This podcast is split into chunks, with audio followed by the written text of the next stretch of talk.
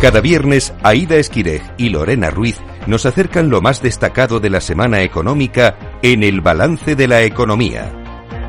Pues de la mano de Aida Esquirej y Lorena Ruiz, buenas noches a ambas. Vamos a contarles los titulares económicos de esta semana. La Reserva Federal estadounidense mantiene los tipos de interés en el 5,5%. No obstante, se resiste a dar por concluida la escalada en el precio del dinero y deja la puerta abierta a un alza a principios de año. Confía en terminar 2024 con hasta tres rebajas, con el precio del dinero entre el 4,5% y el 4,75%.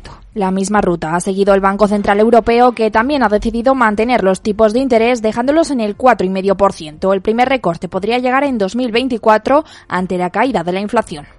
La entidad ha rebajado sus previsiones de crecimiento económico para la eurozona al 0,6% en 2023, una décima menos que en su estimación de septiembre, y al 0,8% en 2024, dos décimas menos ante el impacto de la política monetaria en la demanda. El PMI manufacturero de la zona euro de diciembre baja 44,2 y el de servicios a 48,1 en ambos casos, peor de lo esperado, así que el compuesto cae a 47 puntos. Unos datos que muestran la posibilidad de que la economía de la zona euro esté en recesión. El Gobierno ha aprobado el límite de gasto no financiero, conocido como techo de gasto para 2024, que será de 199.120 millones de euros, medio punto más que en este ejercicio y un nuevo máximo histórico. Además, el Ejecutivo ha aprobado los objetivos de estabilidad presupuestaria que apuntan a un objetivo de déficit de las administraciones públicas en 2024 del 3% del PIB, del 2,7% en 2025 y del 2,5% en 2026. El Consejo de Política Fiscal ha aprobado los objetivos de déficit entre las críticas de las comunidades autónomas. Se trata de un importe histórico con casi 20.000 millones de euros más que el año pasado,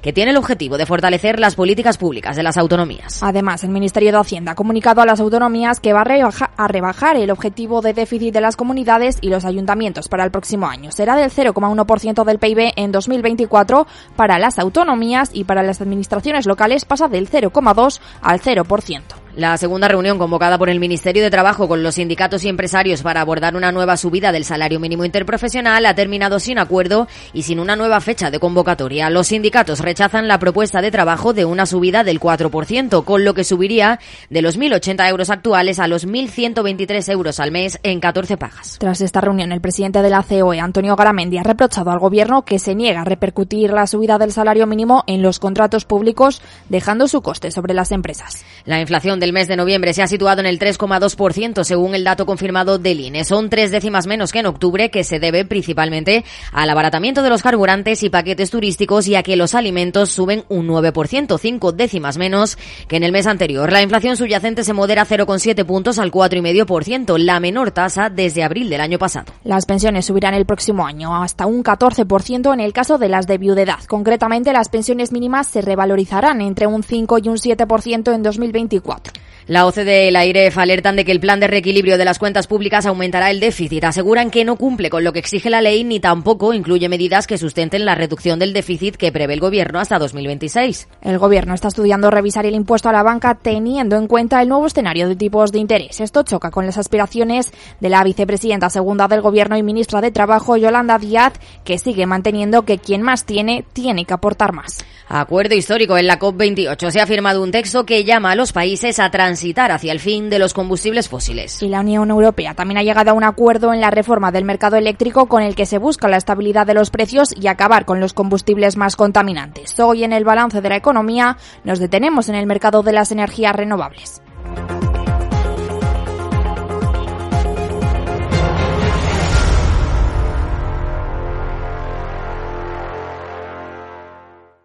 Juan de Dios, CEO de Bornay Aerogeneradores, empresa española con más de 50 años de experiencia en el sector de las energías renovables que exporta sus productos a más de 70 países. Buenas tardes. Hola, buenas tardes. ¿Qué tal? Bueno, Juan, esta semana la COP28 ha terminado con un acuerdo histórico con el que se pretende transitar hacia el fin de los combustibles fósiles. ¿Qué balance hace de ese acuerdo? Porque los gobiernos están muy contentos, pero los ecologistas no tanto, no sé, las empresas. A ver, eh, a los niveles en los que estamos actualmente, para mí es muy positivo. Mm, empezó bastante eh, no bien orientada, ¿no? Y se ha ido arreglando a medida que han ido pasando los días y finalmente yo creo que podemos considerar como bastante satisfactorio ese acuerdo. Pero bueno, es un acuerdo que no es barato. Solo en España se tendrá que invertir cada año 40.000 millones de euros más. Esto quiere decir que es el triple de lo que se destina a los presupuestos de sanidad, educación y cultura juntos. Entonces es fundamental que tanto el sector privado como el público unan fuerzas para que pueda suceder. ¿Se puede lograr? Se puede lograr, yo creo que sí. De hecho, uno de los principales motivos por los que estemos hablando, yo creo tan positivamente, es que el coste de estas energías ya está a la par o incluso más barato que las energías tradicionales. Por lo tanto, simplemente es una cuestión de no tener tantas trabas, que pese a que en los últimos años se ha agilizado bastante la tramitación y demás, pero todavía sigue habiendo obstáculos, sobre todo a la hora de meter la energía excedente en la red eléctrica. Se busca triplicar la capacidad mundial de energía renovable y duplicar la eficiencia energética para 2030 con el objetivo de alcanzar esas cero emisiones en 2050. ¿Es posible? Es posible, yo estoy totalmente convencido. Eh, ahora mismo sí que veo un hándicap que es ya nos estamos enfrentando a momentos del día en los que la energía solar fotovoltaica tiene picos de producción y la red eléctrica no es capaz de absorber toda esa energía, con lo cual estamos viendo más generación que demanda, pero eso es durante unas horas puntuales a lo largo del día. ¿Qué significa esto? Pues que posiblemente haya que cambiar un poco la filosofía de esas inversiones y empezar a pensar también algo más en almacenamiento energético.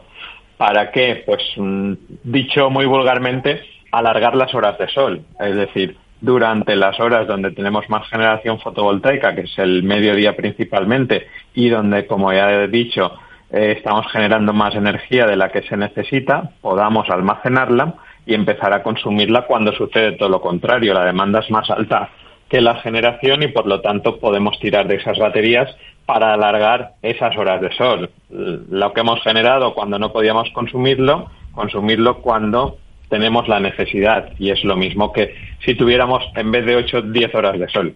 ¿Y tenemos infraestructuras suficientes para hacerlo? De hecho, una de las ventajas del almacenamiento es esa, que nos permite utilizar las mismas infraestructuras mejorando la penetrabilidad de las energías renovables y mejorando también esa, ese uso, con lo cual no hay que invertir tanto en lo que es eh, incremento de redes, eh, distribución, etcétera, sino cada uno, si yo en mi casa tengo unos paneles solares que me generan la energía suficiente para eh, las 24 horas, pero las estoy generando durante 5 horas, la red eléctrica nada influye, sino que de mi casa no sale ni entra energía del exterior, con lo cual no necesito incrementar o que fluya a través de esas redes, sino generar pequeños almacenamientos muy dispersos y que ayuden a incrementar la usabilidad de la red eléctrica.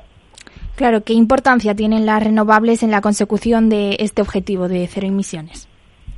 Pues yo entiendo que totalmente. Es decir, sin energías renovables no podemos llegar al cero emisiones, porque desde el momento que hablemos, pues no sé, eh, cualquier tipo de combustión, carbón, petróleo, gas, etcétera, ya no estamos con cero emisiones. Si hablamos de renovables, como pueden ser sol, viento o hidráulica, es, es el único objetivo, si no, no, llegamos a ese cero emisiones. También ha habido acuerdo en la Unión Europea sobre el mercado eléctrico. El objetivo es que haya unos precios más estables y asequibles y una mayor protección a los consumidores más vulnerables. Una valoración sobre este acuerdo que ha sido hace apenas unas orillas. Pues eh, sinceramente no lo he visto todavía, no he podido pegar un vistazo, pero obviamente al final todo lo que es estabilidad va en beneficio de todos nosotros.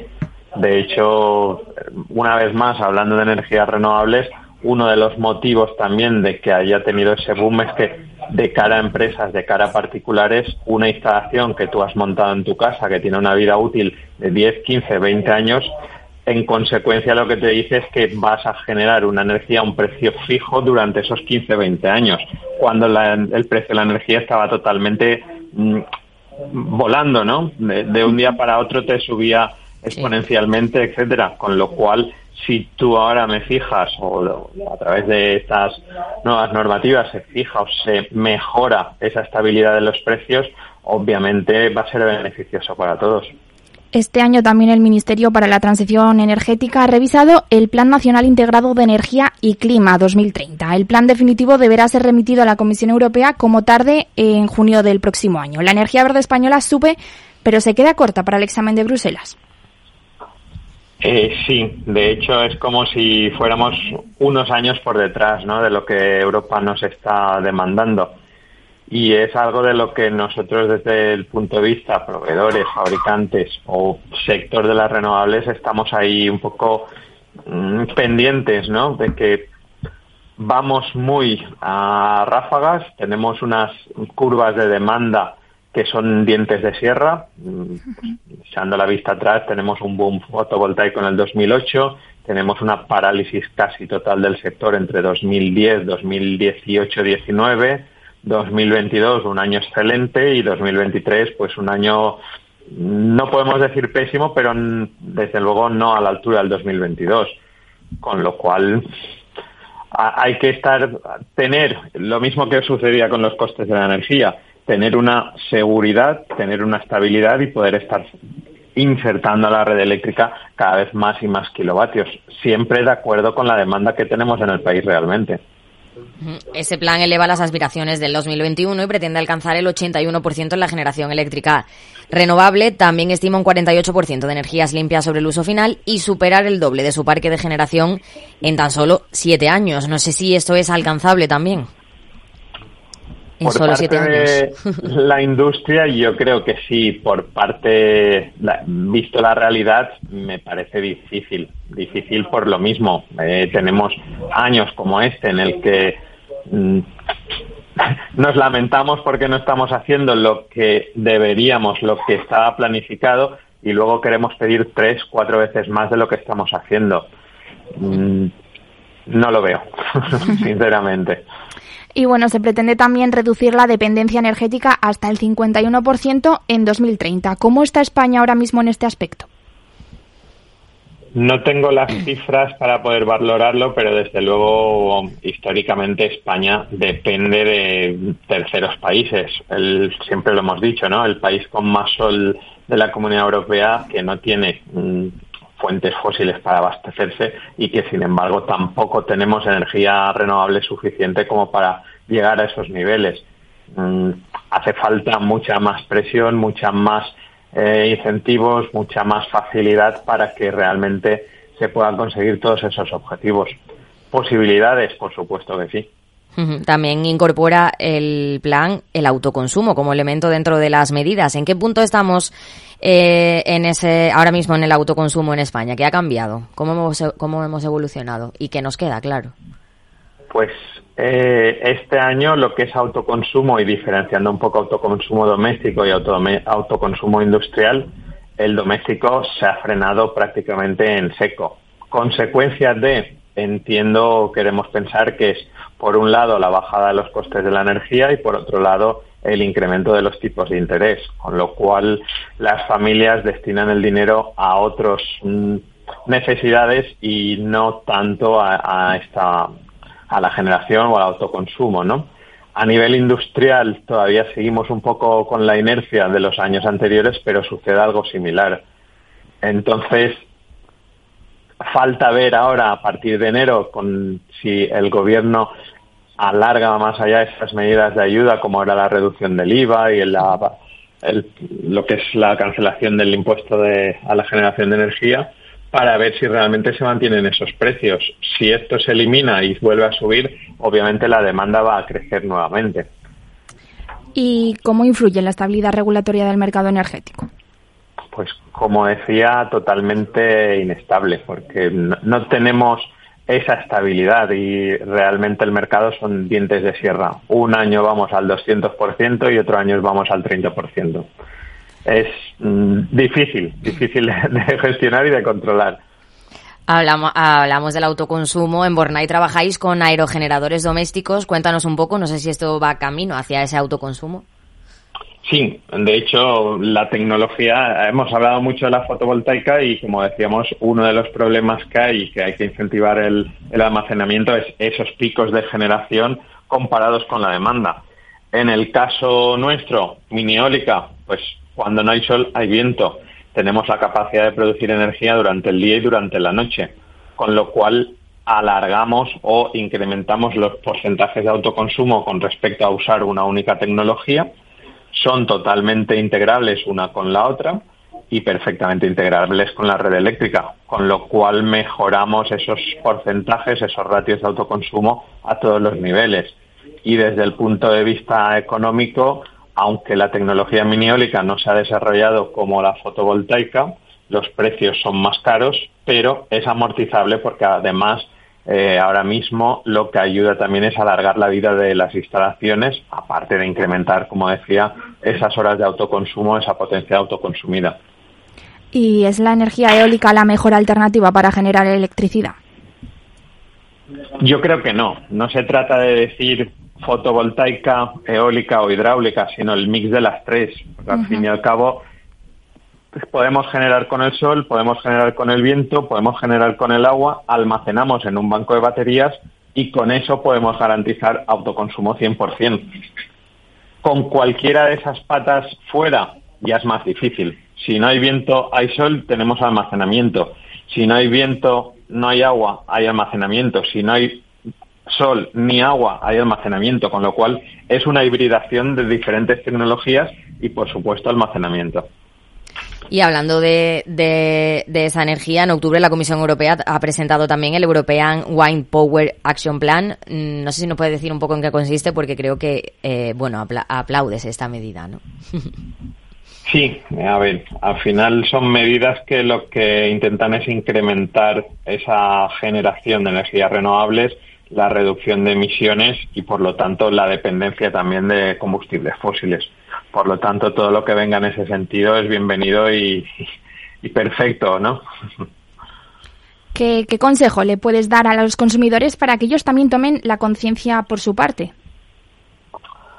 De cara a los consumidores, pues a ver, es, es, un poco complicado. Al fin y al cabo, el consumidor lo que tenemos que tener en cuenta es que eh, ahora mismo tenemos una factura, una coste de energía que tenemos contratada y pagamos mensualmente con unos costes relativamente bajos, que realizar una inversión que se va a amortizar en 5, 6, 7 años eh, es doloroso. Cuando echas mano de la cartera y dices, oye, es que de pagar 100 euros al mes a pagar 3.000 euros de golpe, pues es doloroso. Pero al final lo que hay que tener en cuenta es que todo lo que se invierta en nuestras viviendas, en nuestros sistemas, en nuestro mm, círculo de acción que nos ayude a ahorrar costes a largo plazo va a ser beneficioso en todos los sentidos. Se puede financiar, como decía, uno de los obstáculos ahora mismo es el coste de la financiación, pero podemos financiarlo, con lo cual el pago que tendrías mensualmente sería el mismo, pero una vez amortizado, esos costes de mantenimiento de nuestra vivienda, de nuestro día a día, se van a ir reduciendo con lo cual vamos a tener dinero para otros menesteres, ¿no? Pues Juan de Dios, CEO de Borna y Aerogeneradores, muchas gracias por atender la llamada del balance de la economía de Capital Radio. Gracias a vosotros. Muchas gracias, adiós. Hasta luego.